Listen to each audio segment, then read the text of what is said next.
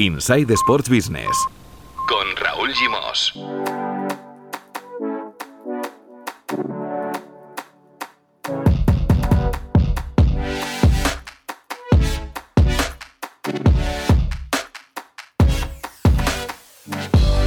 Muy buenas, bienvenidos y bienvenidas al podcast de Sports and Life dedicado al negocio del deporte. Dos capítulos a la semana, ya lo sabéis, lunes, actualidad, análisis y reflexión sobre las noticias más importantes del universo Sports Business, más una propina dedicada a los documentales deportivos y los jueves, entrevistas de valor a personajes del sector. Atención, este jueves 7 de octubre, spoiler, vamos a hablar con Luis Llagostera de Flyfood una empresa muy interesante que mezcla drones y fútbol.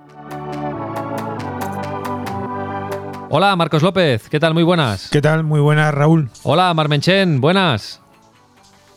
¿Qué tal? ¿Cómo estamos? Y desde Madrid, Miguel Ángel Hernández, como cada primer lunes de mes. Eh, muy buenas, Miguel Ángel. Hola, Raúl, ¿qué tal? Aportándonos su visión del negocio del deporte desde la capital de España. Creo Marc, Miguel Ángel, que coincidisteis hace unos días en el, en el Wanda Metropolitano, en el World Football Summit, ¿verdad? Por allí nos vimos con mascarilla. Eh, alguna vez que estábamos juntos y nosotros nos dábamos cuenta de que estábamos juntos, hasta nos quitábamos la mascarilla, pero, pero sí, la verdad que, fue un placer reencontrar. Porque, mira, de hecho, lo que contamos otra vez, fue unas personas que después de un montón de tiempo sin, sin verla en persona, pues sí, reencontrarse allí siempre, siempre es bien. Sí, sí, sí. Habíamos coincidido en algunos eventos anteriormente y bueno, por fin nos volvimos, nos volvimos a ver, como dice Mar, con mascarilla, que seguro que nos cruzamos más de una vez sin reconocernos, pero bueno, estuvimos, estuvimos un rato charlando y tuvimos pues eso, la suerte de poder vernos en persona. ¿Y qué tal la experiencia, Miguel Ángel, de volver a, un evento dedicado al, negocio del deporte de forma presencial? Con Mar ya lo estuvimos comentando la semana pasada. ¿Qué tal te resultó? Pues muy bien, muy interesante y además yo creo que ya teníamos ganas porque aunque, bueno, en tu día a día eh, quedas a tomar un café con uno, eh, ves a otro de vez en cuando, pero no es lo mismo que, pues tener la oportunidad de un evento como este en el que puedes ver a muchísimas personas en, concentradas en, dos días y de alguna forma es volver a la normalidad, ¿no? a lo que estábamos acostumbrados antes de, esta pandemia y muy agradable. A ver, el Zoom y todas estas herramientas pues hacen que no se pierda la comunicación, pero yo personalmente como, encontrarte cara a cara con alguien, no, es, una experiencia única. Bueno, pues un placer, Miguel Ángel, que vuelvas a estar con nosotros el primer lunes de cada mes. Eh, Miguel Ángel Hernández, eh, CEO de la agencia Final Score, y que hace una newsletter fantástica cada viernes en vuestro correo electrónico. el enlace en las notas del capítulo, pues estará con nosotros para comentar la actualidad del negocio del deporte. Y luego nos va a hablar Miguel Ángel de la Liga Tech, ¿eh? una un spin-off de la liga, una, startup que ha creado la liga, eh, vinculada al mundo de la tecnología y el deporte, que, Miguel Ángel conoce bien y luego vamos a hablar de, la Liga Tech. Pero vamos a empezar con eh, el director fundador de tu Playbook, eh, con Mark Menchen, porque Mark, creo que hoy es el día para explicar bien, aclarar de una vez por todas en qué consiste el límite salarial de la liga, porque la liga lo, lo hizo público el, criterio, las cifras la semana pasada, que corresponden a cada uno de los clubes de del fútbol profesional, y vale la pena explicarlo otra vez, aunque ya hemos hablado mucho aquí en este podcast, del famoso límite salarial que impone la liga, y es una buena oportunidad, ¿no, Marc?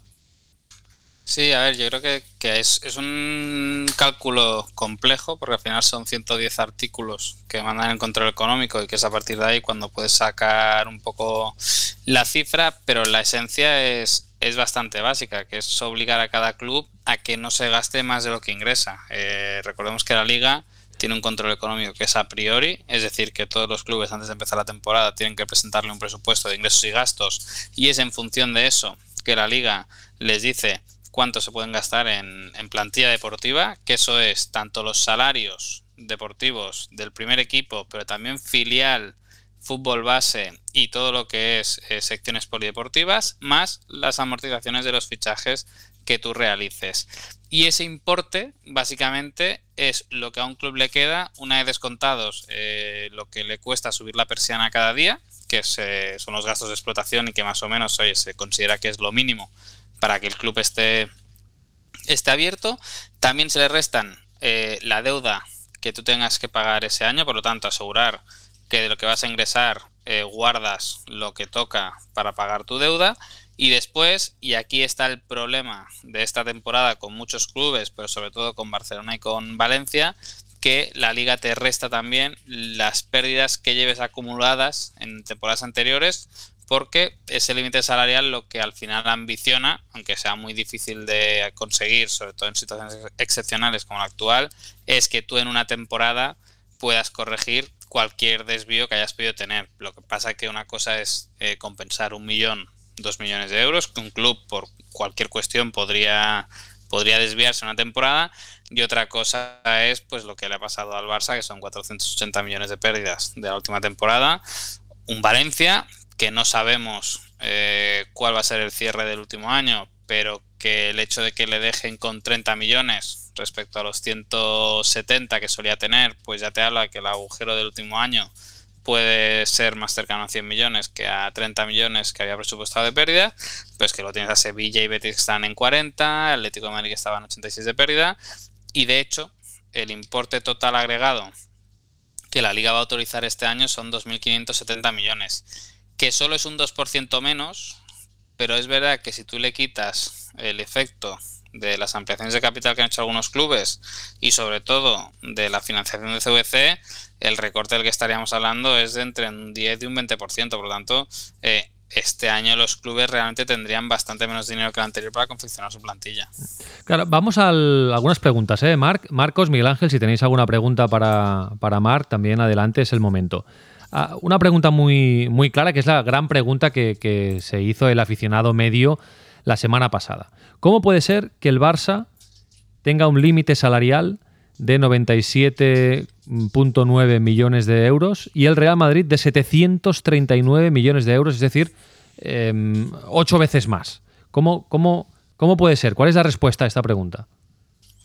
Bueno, la respuesta es que en las dos temporadas marcadas por la pandemia, el Barça ha perdido 578 millones de euros y el Real Madrid ha ganado 2 millones. Por lo tanto, esa es la primera gran diferencia. Si tú a esos 578 millones de pérdida le sumas los 97 que tienes, ya te quedas casi en 700, por lo tanto ya estarías cerquita del, Real Madrid. Pero luego hay un punto de la norma de control económico que hasta ahora ningún club había utilizado y es que la liga, aquellos clubes que han demostrado que son consistentes a la hora de generar beneficios, le dice, oye, tú has generado una hucha durante los últimos años, yo te dejo que parte de esa hucha la utilices para incrementar tu límite salarial, aunque eso provoque pérdidas. ¿Qué haya hecho el Madrid? El Madrid, por su previsión de ingresos para este año, solo iba a tener un límite de, coste de plantilla de unos 400 y pico millones de euros, pero ha tirado de patrimonio neto y eso le permitió incrementar eh, su margen en 292 millones de euros. O sea, claramente lo prepararon todo para, para financiar la llegada de Mbappé, que de hecho han salido unas declaraciones suyas diciendo que él pidió salir, por lo tanto el Real Madrid lo tenía todo preparado para encajar a Mbappé en su, en su coste de plantilla para esta temporada y lo que nos demuestra es que esto lo va a poder hacer la temporada que viene igual. Y mm, una pregunta que mm, eh, quizá es la más básica y es anterior a esta. Em, em, el límite salarial que, marca la liga es para que los clubs eh, se lo gasten en salarios, o sea, en fichas, o en traspasos, o en ambas cosas.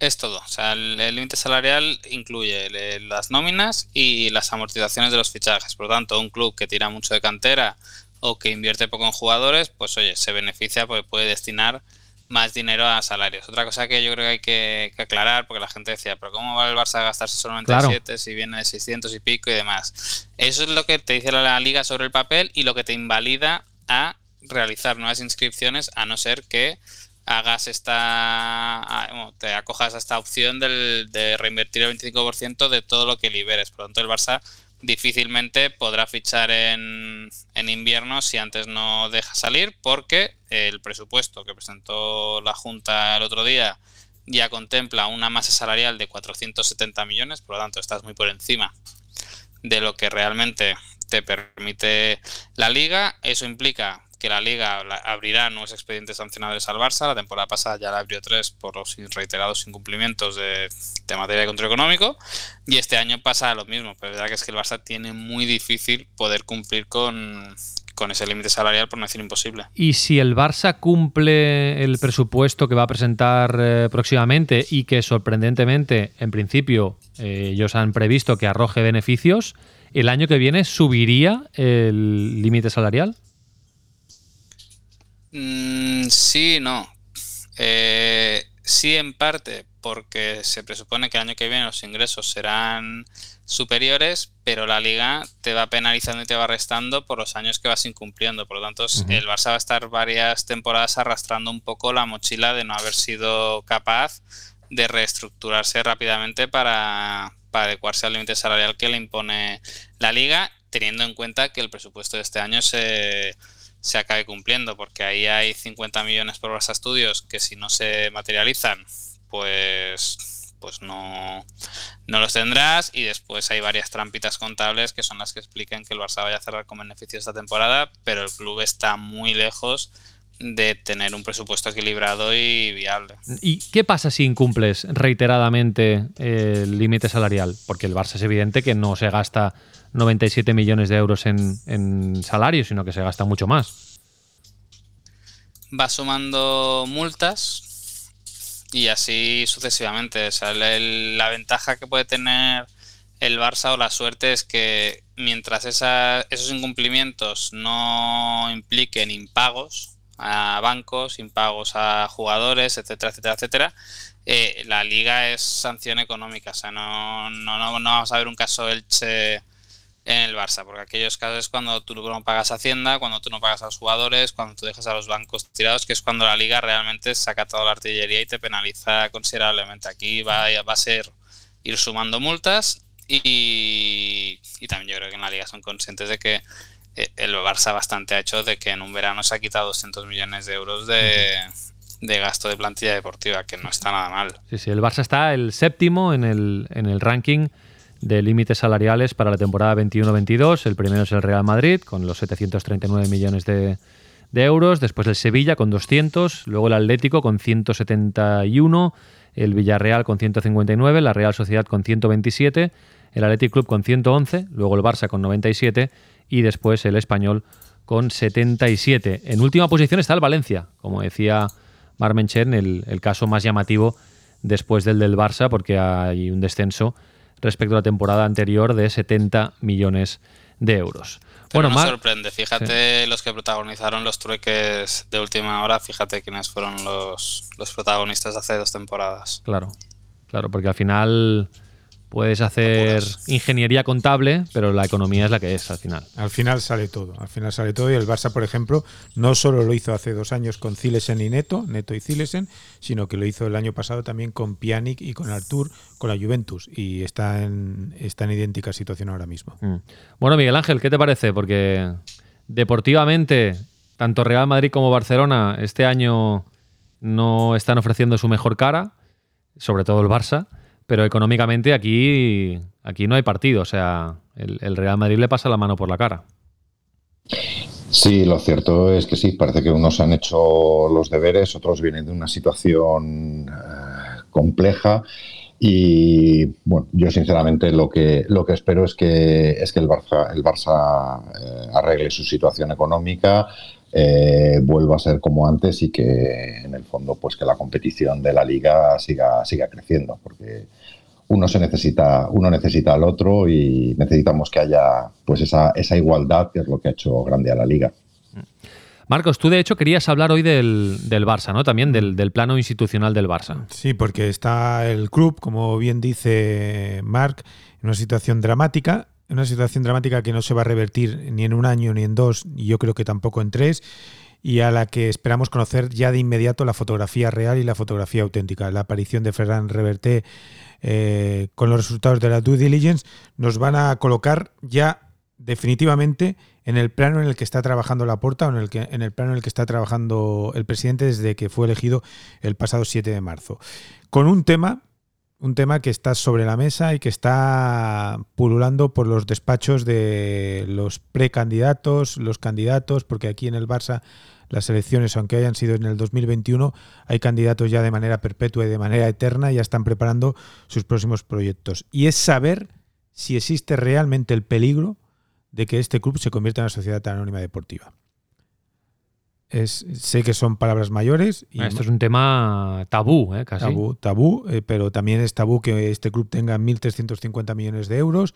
¿Cómo va a financiar el Spy Barça? Grandes clubes como el caso del Atlético Madrid, el Real Madrid ya tienen el estadio el propio Osasuna ha hecho un estadio nuevo, la Real también, el Atlético de Bilbao y el Barça sigue teniendo un estadio de Qué lejos queda ahora el estadio, ¿eh? Por eso sí, sí. Spy Barça. Sí, sí, pero el dinero y la financiación en teoría está... ¿Y, qué, lejos y qué importante es? Y es fundamental en la, en la reconstrucción económica del club, pero eso te va a condicionar también en los próximos dos tres años, porque si al final acabas haciendo el nuevo estadio, si te tienes que ir a Montjuic a jugar o donde tengas que ir a jugar, eh, no vas a tener la capacidad para llevar a 90, 95 mil personas cada semana al estadio. Y creo que ese es el peligro real al que se está enfrentando ahora mismo el, el Barcelona, porque Mark Duke, uno de los impulsores del voto de censura, ya sostiene que es un peligro que está ahí, que está latente, porque cuanto más ten deudas y el Barcelona tiene una deuda de 1.350 millones de euros y hay que asumir que el Barça ha necesitado, como bien sabe Marc, un crédito de Goldman Sachs de 570 millones de euros para sobrevivir.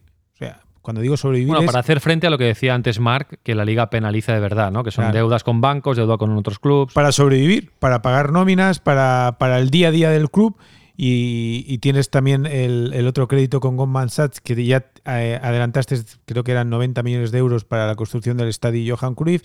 Y en el fondo vas pidiendo, vas pidiendo y habrá un momento en que los acreedores, está ocurriendo, no sé si estás de acuerdo, Marc, también ya con la junta directiva.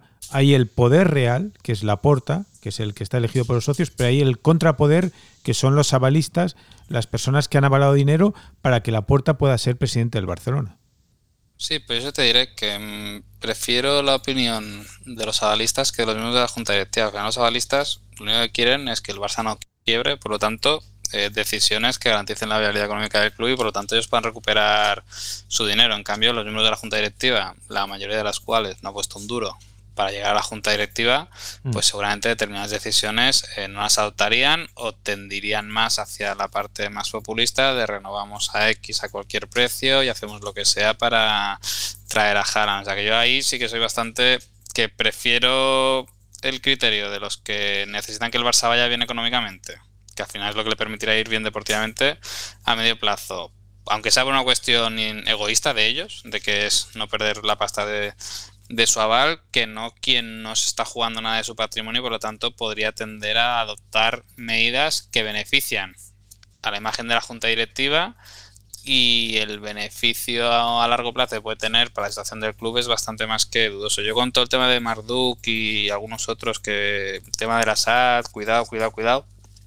Yo lo he dicho más de una vez y, y, lo voy a volver a decir, o sea que tanto Barça como Madrid en algún momento se tiene que plantear seriamente, eh, no la conversión en SAT, que es que eso no, no, lo he defendido nunca, sino que las operaciones del fútbol se puedan llevar a una mercantil, como hoy el Barça tiene una mercantil, Barça Estudios, tiene una mercantil su negocio de tiendas, tiene una mercantil sus filiales en China y en Estados Unidos, etcétera, etcétera, etcétera. Por lo tanto, llevar las operaciones de fútbol a una mercantil que primero lo que te permite es que no pongas en riesgo el club social por lo que le pueda pasar al club, al club de fútbol. Esa una.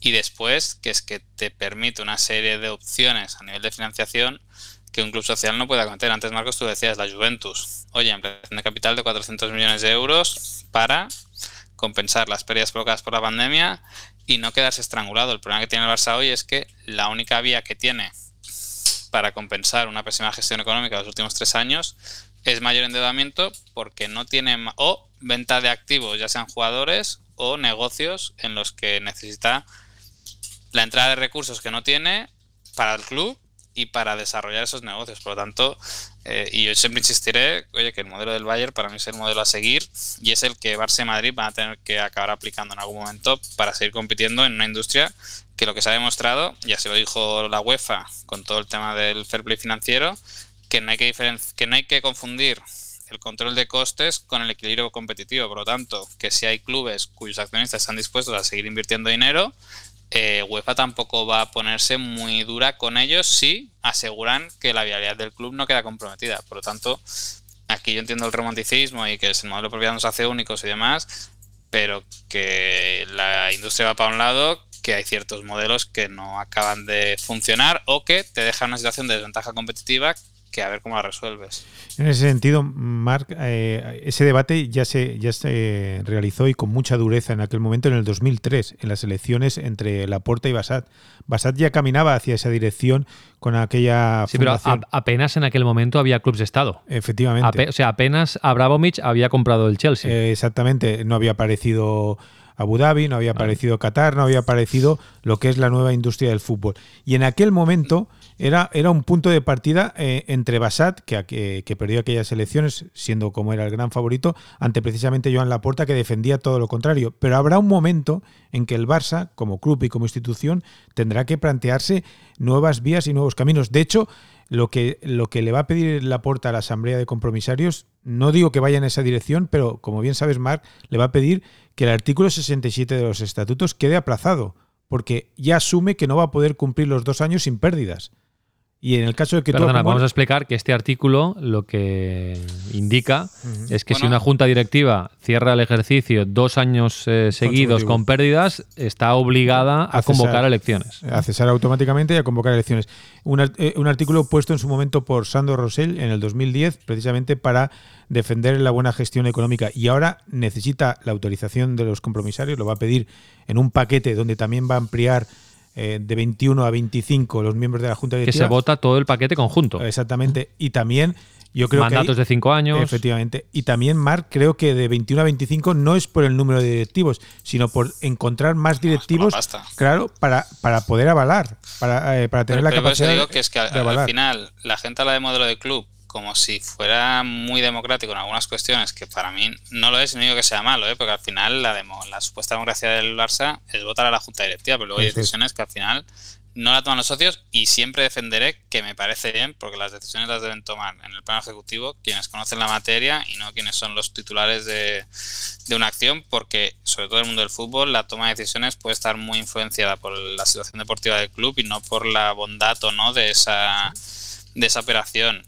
Y después, con el tema de los estatutos, es que al final, si tú separas el club social de la gestión económica de, del área del fútbol, al final lo que te permite es que no tengas que recurrir a estas situaciones de amplío la junta directiva porque es que necesito encontrar balistas, eh, cambio estatutos porque es que no podemos cumplir los ratios económicos que nos marcamos, porque es que la industria del fútbol es de tal dimensión y evoluciona a tal velocidad que es que hay fórmulas que es que no sirven y hay que admitirlo y asumirlo y no decir que esto es eh, darle la propiedad del club a un fondo o perder el control porque... Sí, yo aquí te podría decir que el Madrid tiene el mismo modelo que el Barça y no está ni mucho menos en una situación tan dramática. Ya tiene el estadio prácticamente construido. Tiene un presidente que avala él solo, que por lo tanto no necesita a nadie. Que es presidente, CEO, director general, todo.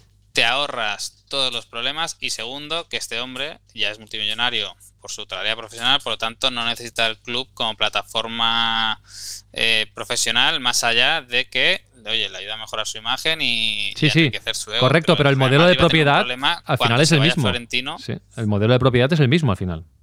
Sí, pero el Real Madrid tiene el mismo problema a nivel de financiación. Mira cómo está el Real Madrid. O sea, eh, que está mucho mejor que el Barça, pero también ha tenido que recurrir a un préstamo y mm. va a estar años eh, arrastrándolo eh, tal, porque es la única vía que tiene de, financiación. Y quiero ver la estabilidad que tiene hoy el Real Madrid con Florentino Pérez, el día de Florentino Pérez no siga de presidente. A ver si esa estabilidad, pues recordemos la, el paréntesis Calderón y Nani ni las asambleas, o sea que.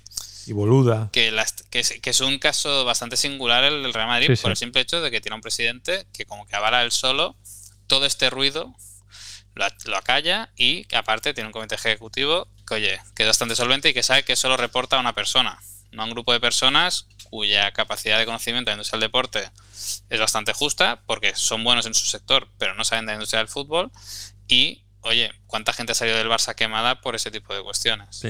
Es que en el Es fondo un tema interesante, es un debate muy interesante. En el fondo y a cabo es un consejo de administración encubierto. Sí, ¿eh? pero por ejemplo, el modelo Bayern, ¿eh? el modelo alemán del 50 más 1. Exacto. ¿Qué empresas ves en el Barça Mark haciendo de Audi, Adidas o Allianz?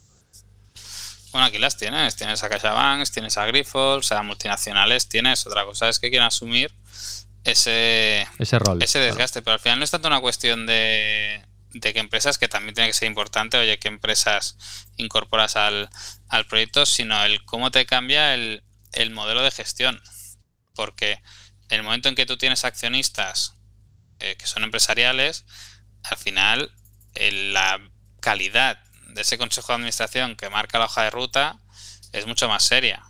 Y la toma de decisiones es mucho más sencilla, en tanto que no tienes que estar. El Barça, por ejemplo, ahora para firmar un, préstamo de 100 millones, tiene que esperarse a la Junta, a la Asamblea de Compromisarios, porque una operación de más de 100 millones, si no te la validan los socios, no pasa, no pasa por, por Sí, sí. aprobación. Con un patrocinio pasa, pasa lo mismo. Hay toda una serie de cuestiones que echan para atrás a mucha gente y que dificultan la toma, la toma de decisiones porque hacen que la gestión de un negocio esté muy sujeta al ruido político de una institución, cosa que no debería pasar, sobre todo eh, sobre todo con la dimensión que ha la industria del fútbol. O sea, en una industria del fútbol que moviera pocos millones, pues el modelo seguiría siendo válido. Pero es que a día de hoy, mientras el Barça toma la decisión, pasa por la asamblea y demás, el City, el Bayern y el Chelsea les han pasado el mismo proyecto, el mismo patrocinador y se han llevado el gato al agua.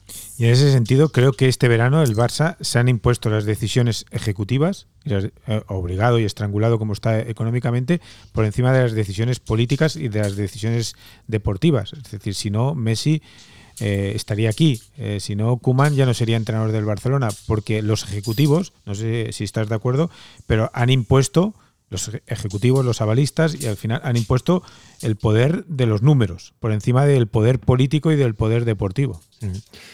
Bueno, No, no, pues total, o sea, si, si hubiera sido por la Junta, Messi estaría aquí en el Barça eh, y una serie de decisiones no se hubieran adoptado, por suerte, y guste más o menos lo de Messi, oye, se impuso la razón de los ejecutivos que lo que buscan es preservar la viabilidad del club y aquí recordemos a Antonio Rossi que fue despedido porque había miembros de la junta directiva de Sandro Rossi que le tenían miedo. Por cierto, hoy publicas en tu playbook que el Barça busca, busca socio para Barça Studios. eh, es decir, aquel, aquel plan del Barça Corporate, eh, la porta se ha quedado solo eh, con el Barça Studios para buscar un socio comercial. Sí, él ya dijo que, que la operación no le parecía mal, lo que le parecía mal eran los paquetes que se habían, que se habían hecho. Eh, de momento, Barça Studios para lo que ha pedido autorización a la, a la Asamblea para que le permita entrar a un socio minoritario y en las cuentas, si rascas un poco, pues ves que incluso ya lo han metido en el presupuesto de ingresos de esta temporada, 50 millones que esperan obtener por la mitad de, de esta compañía, más otros 50 millones que pagaría el inversor para fortalecer el desarrollo de Barça Studios, que ojo, porque en la memoria hay datos bastante chulos y Match Day, que fue el gran primer documental que hizo, que hizo el Barça, ahí te explican en el documento para socios que costó 2,6 millones de euros, pero que la facturación que ya ha generado son 6,4 millones. Por lo tanto, oye, Barça Studios ya no es un coste para el club, sino que ya es una fuente de ingresos y aparte es rentable. Miguel Ángel, ya has visto que estamos entretenidos ¿eh? en Barcelona con, con el Barça. Nos da, nos da para horas y horas de, de tertulia y de debate. ¿eh? Sí, sí, la verdad, la verdad es que sí. Por desgracia, no parte de una situación buena, pero bueno. Porque vamos esto a, de vamos a ver esto- qué sí. pasa. No es una situación sencilla de, de- de solucionar. Y como decía Marcos, no es algo que se soluciona además en dos, tres años, sino que va, va a llevar bastante tiempo. Pero esto de la SAT, que siempre ha sido como un poco tabú en Barcelona y Madrid, en, alrededor del Real Madrid todavía no. no, no, no, no- no- yo no detecto este, este chup chup. No, probablemente porque el Real Madrid, como bien decía Marc, pues tiene un presidente que, aparte de, la fortuna que, que pueda tener, eh, yo creo que se ha rodeado de un grupo de ejecutivos que sabe gestionar esto. No nos olvidemos que antes de la pandemia, tanto Madrid como Barça estaban acercándose ya a los mil millones de facturación. Entonces, mientras el modelo siga funcionando, Real Madrid por lo menos seguirá, seguirá siendo de, los socios. Veremos qué pasa cuando, cuando esto del mundo del deporte vaya evolucionando, cada vez las necesidades económicas sean, sean mayores, veremos qué pasa. Pero también es cierto que el Real Madrid, bueno, eh, ha pedido un crédito importante para, para las obras del estadio, pero también es cierto que, generará el dinero más que suficiente para, pagar ese, ese, crédito y encima, y encima obtener beneficios. O sea que bueno, vamos a ir viendo. Por el momento en, aquí en Madrid no eso, también es tabú y, bueno, pero lo están gestionando bien. Bueno, Miguel Ángel, vamos a hablar de la Liga Tech. ¿Qué, qué es la Liga Tech? Pues la Liga Tech es un interesante movimiento que ha hecho la Liga, que lo presentaron la semana pasada. Es un spin-off de, la competición. En realidad, un spin-off es una compañía que se crea a partir de otra, es decir, la Liga Tech es una SL, como podría ser cualquier otra, cualquier otra empresa, con su identidad eh, jurídica independiente, eso sí, eh, propiedad eh, al 100% de, la liga y donde han eh, puesto todos los activos, todos los servicios, todos los productos y sobre todo toda la experiencia que han obtenido durante estos seis últimos, seis, siete últimos años, pues eh, trabajando directamente con, los clubes. Eh, lo han dividido en, tres partes, todos estos servicios que han, que han desarrollado, y el objetivo final es eh, comercializarlo o vendérselo a, otras, eh, a otras entidades deportivas, ya sean competiciones, clubes, etcétera. De hecho, el mismo día de la presentación ya anunciaban que habían llegado a un acuerdo con el World del Tour, donde iban a proporcionarle la, OTT, y con eh, Milicon, que realmente es la compañía dueña de Tigo, que es una operadora de, telefonía que trabaja básicamente en África y en, y en Sudamérica, con la con Tigo Sports eh, para proteger todo, todos los contenidos. Como os decía, han, dividido en, tres el catálogo de servicios. El primero de ellos va más orientado a la relación con, el aficionado y ahí es donde tiene cabida pues todos estos servicios que han desarrollado, que quizá el más importante y el más conocido es la, OTT. Llevan ya unos cuantos años con la Liga Sports eh, TV, eh, que es la OTT la, de la competición pero que está dando servicio a otras eh, federaciones más pequeñas que no tienen, que no tienen esos recursos probablemente para, crear y gestionar este tipo de, servicios.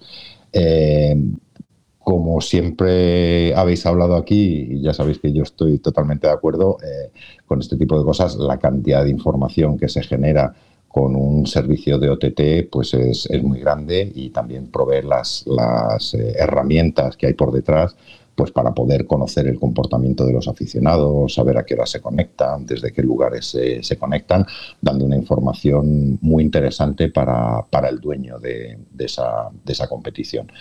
Aparte de eso, generan también o, pueden proveer el servicio de, crear webs, de crear aplicaciones, de crear incluso juegos. Eh, la semana pasada ya estuviste hablando con, eh, con Emilio Contreras de Marca, que son los que conjuntamente la liga, eh, la liga Fantasy. Eh, eh, bueno, pues es un desarrollo de, la liga y que pues supongo que con determinados cambios es aplicable a otras competiciones en, el mundo, ya no solamente de fútbol, sino que puede ser de, otro tipo de, otro tipo de deportes. También una cosa muy interesante que están eh, incluyendo en esta categoría es la posibilidad de, hacer estadios o, venues, ¿no? o lugares donde se celebran competiciones inteligentes, en la que desde el acceso al, estadio, que se puede hacer de forma electrónica o digital, ya con tu, con tu teléfono móvil probablemente, y pues eh, enviar, eh, contactar directamente con el aficionado que está en el estadio, hacer distintas acciones de upselling y cross-selling, es decir, lo típico que hemos escuchado tantas veces en los estadios americanos, que te sientas en, tu butaca e inmediatamente recibes un mensaje diciendo, oye, la que está un poquito más abajo eh, se ve muchísimo mejor y si te quieres cambiar ahora mismo pagas 30 dólares más y, y, te puedes mover y, tener una mejor experiencia del, partido. Es decir, de alguna forma controlar toda la experiencia del, del, aficionado cuando va, a un, cuando va a un estadio a ver un evento deportivo y todas las eh, pues los beneficios o, servicios adicionales que se le pueden eh, que se le pueden proporcionar hasta gamificar etcétera etcétera incluso bueno yo creo que esto es muy importante para, los, eh, para las competiciones a la hora incluso de premiar a los aficionados. ¿no? Siempre pensamos en el fútbol o la figura del socio, pero hay otras competiciones en las que no es tan, no es tan obvio. Y oye, si de repente has ido a ver cinco partidos seguidos de, de pádel, pues el siguiente que vayas vas a tener un 50% de descuento en la, en la entrada. O sea que de alguna forma puedes eh, tener esa información y actuar en consecuencia para, para conseguir una mayor fidelidad de tu de tus aficionados. Muy bien. Por lo tanto, la liga, digamos que aprovecha su know-how en todas estas materias para crear una, empresa, una startup, que dé servicio a, otras instituciones, a otras empresas vinculadas al, deporte, ya sean eh, properties, ya sean eh, operadores televisivos, ya sean organizaciones deportivas, ¿no? Para, para que se aprovechen un poco del conocimiento que ha ido adquiriendo la liga en toda esta materia que siempre ha hecho bandera y además de hacer negocio, porque al final detrás de esto está la posibilidad de hacer, de hacer caja, ¿no, Miguel Ángel? Sí, claro, efectivamente. Yo, yo no sé si considerarlo una startup, entre otras cosas porque mm. creo que empieza con 140 empleados. Bueno, pues no, sí, pero, pero, probablemente, probablemente la mentalidad de startup sí que la tienen, la, la deben tener. Me gustaría a mí ese tamaño de startup. Pero, pero sí que es cierto que esa mentalidad la deben tener porque al final están moviéndose en un territorio de la tecnología que cambia constantemente, que te implica eh, lo que hoy era cierto, mañana no lo es, donde surgen nuevas tecnologías que, implican pues cambiar totalmente el paso y eso sí que es más, más mentalidad de, startup. Eh, tienen, tienen una cosa muy interesante y en eso yo creo que la, liga es líder eh, a nivel mundial, que es toda la parte de protección de contenidos, es decir, el, evitar la piratería, que, si no estoy equivocado, por ahí va el acuerdo que han firmado con, con Tigo Sports para proteger eh, la retransmisión de, los partidos en la Liga de, Costa Rica y evitar que haya, que haya emisiones, emisiones piratas. También están, eh, ofrecen el servicio de, que yo creo que lo, hemos escuchado a Tebas bastantes veces hablar del, tema, que es la monitorización de, las apuestas. Es decir, eh, si de repente está habiendo demasiadas apuestas o un comportamiento anormal a la hora de apostar en un determinado evento deportivo, pues que, salten las alarmas y se pueda, y se pueda investigar aparte de pues otras herramientas eh, también conocidas como Media Coach, que te generan estadísticas, que a mí me parece muy interesante, sobre todo para alimentar los canales sociales de las competiciones, que eh, la, generación de estadísticas en tiempo real para que tú las puedas publicar en tu Twitter o en tu, o en tu Instagram, siempre, siempre generan eh, bastante interés de los, de los aficionados. Y hay una última parte que quizá es la más de back office y que quizá tenga, tenga menos brillo, pero yo la considero muy interesante, que es la, propia gestión de la, de la competición. Eh, se ha hablado muchas veces del trabajo que hace la liga a la hora de colocar los horarios de, de los partidos y bueno, pues también es un servicio que están ofreciendo a, terceros. Probablemente en algunos no tenga mucho sentido, ¿no? como en eventos cerrados o, o, que se juegan directamente en un, en un, fin de semana o en un tiempo determinado. Pero bueno, yo creo que esto al final temas como la inteligencia artificial, eh, pues son muy interesantes. Yo siempre me he preguntado por qué vale lo mismo ir a ver un partido un día que hace buen tiempo que otro que hace frío, ¿no? Pues ya parece que hay menos ganas, ¿no? Y, la inteligencia artificial debería, debería pues ser capaz incluso de predecir más o menos el tiempo que va a hacer y en función de eso incluso decir, pues, pues mejor vamos a retrasar el partido dos horas porque, porque la, experiencia del aficionado va a ser, va a ser mucho mejor. Bueno, pues es un tema tan interesante que intentaremos hablar algún día con el máximo responsable de la Liga T, que es Miguel Ángel Leal, y, que nos explique al, detalle, eh, profundizaremos en, este nuevo proyecto de, la liga. Bueno, vamos a acabar. Muchas gracias, Miguel Ángel, todo muy interesante. Vamos a acabar hablando de, documentales, como siempre, como en todos los episodios que colgamos, que publicamos los lunes, de la mano de Pau Michans. this could change my life forever. And then all of a sudden, I think I'm dying. Marty There are endless demands for the new hope of U.S. tennis. There was a buzz about Andy Roddick and Marty. Being the number one American, there's a lot of pressure. That means no whining.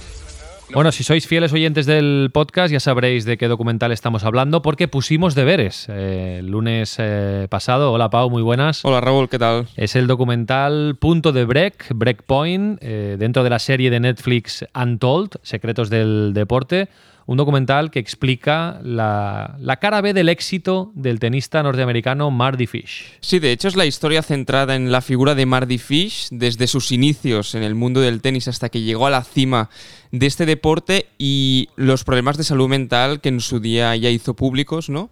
Y también, bueno, llegando hasta la actualidad como capitán y seleccionador de Estados Unidos en, en la Davis. Lo que es interesante es que el documental gira en torno a un momento, hay un momento que ahora escuchábamos precisamente en el tráiler, ¿no? Eh, que es en 2012, cuando se retira de los octavos de final del US Open, tenía que enfrentarse a Roger Federer en su casa después de todo el proceso de, ser el segundón de Andy Roddick, ¿no? Llega su momento, se centra en el tenis y cuando parecía que estaba en la cima, pues los problemas de salud mental, toda la presión eh, le, picaron a la puerta y se desmoronó. De hecho, se retiró por una pregunta que le hace su mujer, ¿no? De ¿debes jugar realmente ese partido? Cuando iba en el coche hacia el estadio, que él, que él lo cuenta.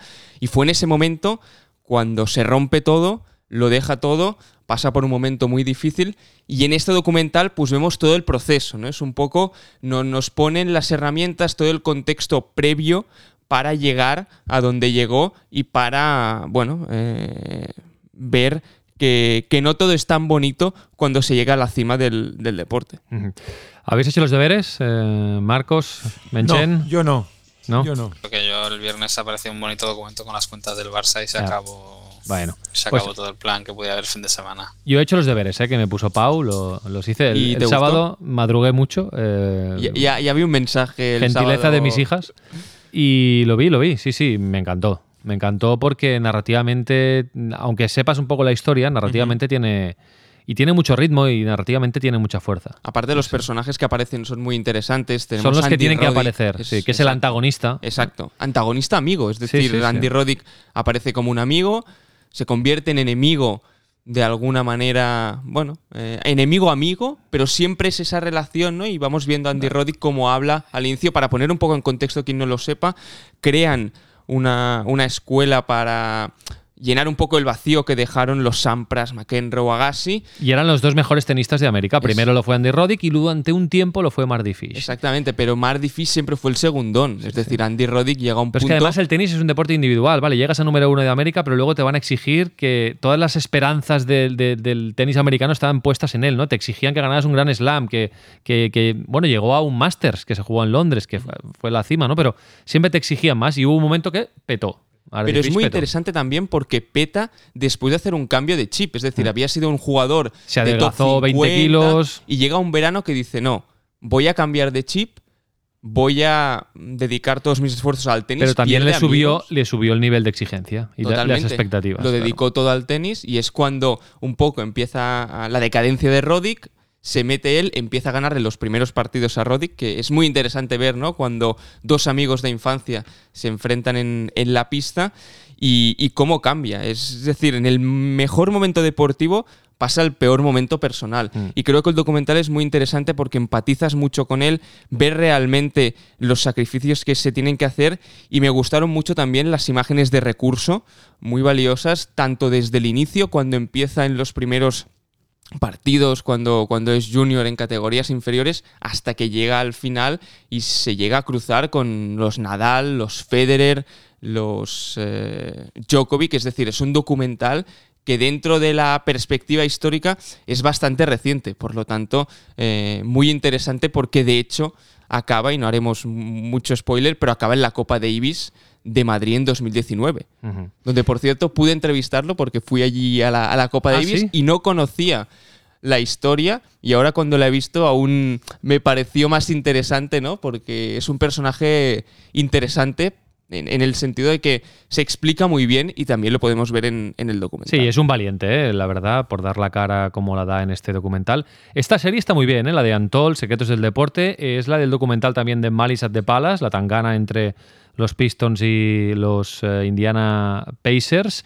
Y luego hay, hay tres más que no he visto, pero hay uno dedicado a la atleta olímpica Catherine Jenner, otro a la boxeadora Christy Martin y luego hay uno de hockey de hockey hielo también, los chicos malos de hockey Sí, hielo. Del Danbury Tracers, que Sí. estaba leyendo un poco porque de Hay que verlos, hielo- ¿eh? Sí, Estos. Sí, sí. Y era una liga paralela a la, a la, a la Liga Nacional de, de Hockey, pero eran eso, los chicos malos del hockey y cómo un hombre vinculado a la mafia pues consiguió ¿no? Eh, hacer un gran equipo de, de hockey sobre Bueno, hielo. pues más deberes, más deberes para el futuro. La semana que viene haces el que quieras, ¿eh, Pau? Eh, ya nos sorprenderás. Sorpresa. Sí, sí. No ponemos deberes esta No, semana. dejamos el, el link del tráiler de este documental de Netflix, de la serie Untold, Secretos del Deporte, punto de break dedicado a Marty Fish y Marcos. eh, Seguro. eh, Marc y Miguel Ángel, os invitamos a verlo porque vale mucho la pena. Bueno, Miguel Ángel, A la lista. muchísimas gracias por estar hoy también desde Madrid, un día más. Nada, muchas gracias a vosotros. Hasta la placer. próxima. Te leemos en Final Score, en la, Gracias. en la newsletter que semanalmente produce Miguel Ángel Hernández. Menchen, a ti te leemos cada día en tu playbook. Y por cierto, eh, estamos más cerca ahora, Marc, porque hoy, de hecho, hemos estrenado las oficinas de Sports and Life, las nuevas oficinas de Sports and Life en Barcelona, en Rambla Cataluña número 2. Y hoy estamos estrenando estudio de podcast. ¿Suena bien, Marc? ¿Sí? Suena perfecto. Ahora ya no hay excusa para grabar un día allí. Claro, pues tienes que venir aquí a visitarnos y, y grabamos eh, face to face, cara a cara, eh, un, un capítulo de, de Insight. Bueno, Marc, te leemos en tu playbook. Gracias. Un abrazo. Marcos, cuídate mucho. Hasta pronto. Hasta luego. Pau, la bien. semana que viene más documentales. Más.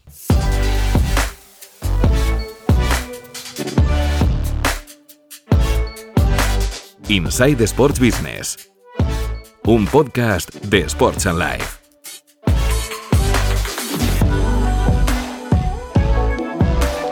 Visita nuestra web sportsandlife.com o contacta con nosotros en insight@sportsandlife.com.